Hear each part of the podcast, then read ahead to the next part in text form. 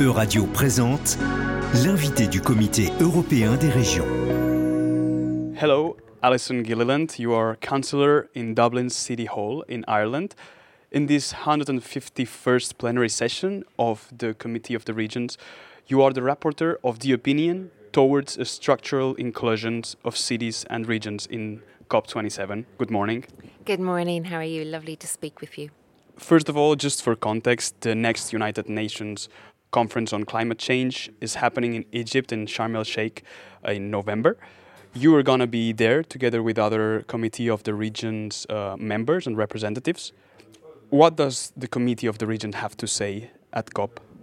There are eight of us going to COP, and we're very much basing our ambitions on this particular opinion. We recognise that the vast majority of people in Europe live in cities, towns, villages, and that the vast majority of climate mitigation and adaptation measures are implemented by local authorities. So we play a very key role in our climate challenge and realising our climate goals. The broad concept of our opinion is that we should also be at the negotiating table we should have a formal structure for being included, for being to contribute, but also to give ideas and to share and to have a voice in those decisions. So, the opinion that will be presented tomorrow at the Committee of the Regions plenary very much sets that out. It acknowledges the current context, acknowledges that in the Glasgow Pact, local and regional authorities were recognised, and that now it's time, in our view, to put structures in place to formalise that recognition. What would such formal structure uh, look like? Uh, it would be just European, uh, global? We recognise that the Committee of the Regions is probably best positioned to represent cities and regions in Europe, but the LGMA is globally a representative of cities and regions. So we would like formal engagement with the UNFCCC Secretariat, with the Committee of the Regions, and well, with the LGMA. And I think from the role the Committee of the Region plays, not just here in Brussels, but in their own local communities across Europe, we can we can facilitate very much two way communication. What is working on the ground? What supports are needed? And many of us, in all honesty, want to accelerate our climate goals. But for that, we need supports. And in the opinion, one of the things that we argue and stress is the need for direct financial support to us, but also we would like locally and regionally determined contributions so that we are held uh, accountable so that there is transparency. And if you look at your national determined contributions, they're na- at a national level, but if you break those down across all the regions and all the local authorities, you can really get to the heart of what's going on and identify where support is needed, where learning can be taken from and implemented in other regions.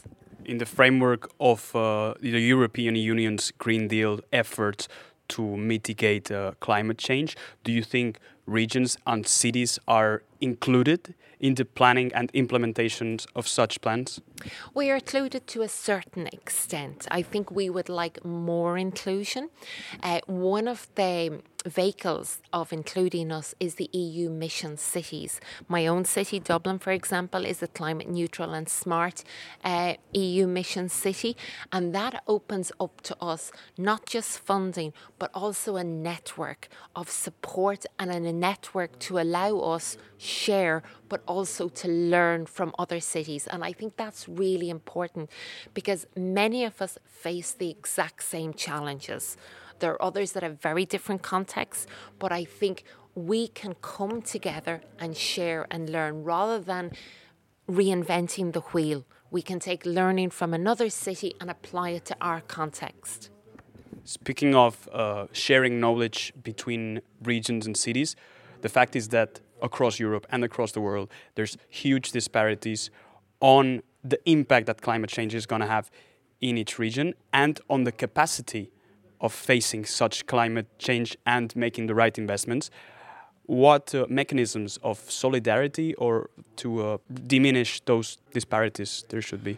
I think when it comes to supporting disparities and supporting different contexts, um, the European Commission, European Parliament, European Council have a really, really important role to play because they have representatives from all those countries in their Parliament or in their Council and they have that dialogue. And together they need, I think, to be very honest and identify particularly where help is needed, particular countries or regions that may not be as ambitious as others or as ambitious as national and European targets and almost say to them, listen, we, we recognise you have a difficulty here. You have a particular dependency perhaps on fossil fuels.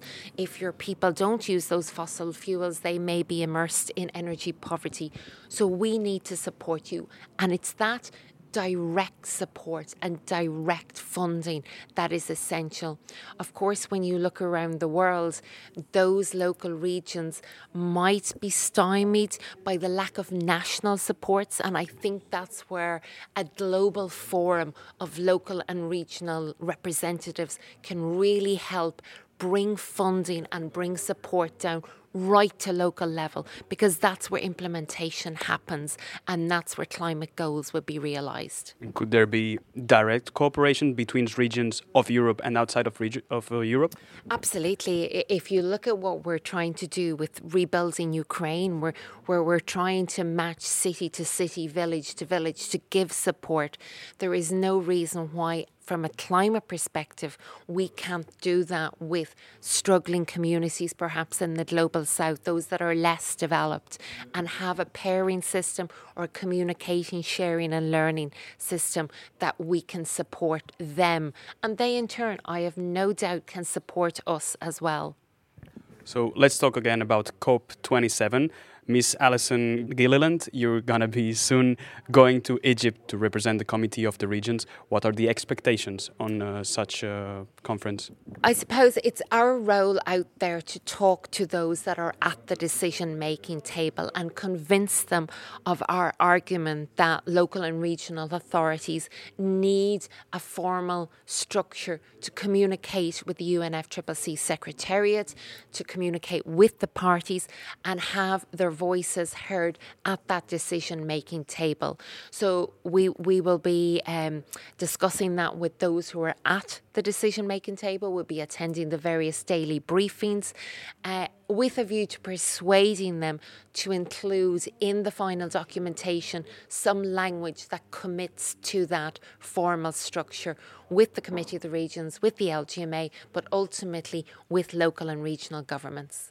And beyond the inclusion of regions and cities in the text that are going to be produced at COP, is there any expectation of anything going differently than uh, Glasgow? I, th- I think we need real tangible commitments around implementation. We need real, tangible financial commitments to support less developed countries that are not in a financial position to put to implement the climate mitigation and adaptation measures, but who are suffering the impacts just transition and climate justice also has to be at the heart of what we do. But it will be about implementation, implementation, implementation, and facilitating that implementation at the most basic level, which is local level. So that is a bit your message to all global authorities uh, for climate change. Alison Gilliland, thank you very much for being with us today. Thank you very much. C'était l'invité de la rédaction de Radio. Retrouvez dès maintenant les podcasts de la rédaction sur euradio.fr.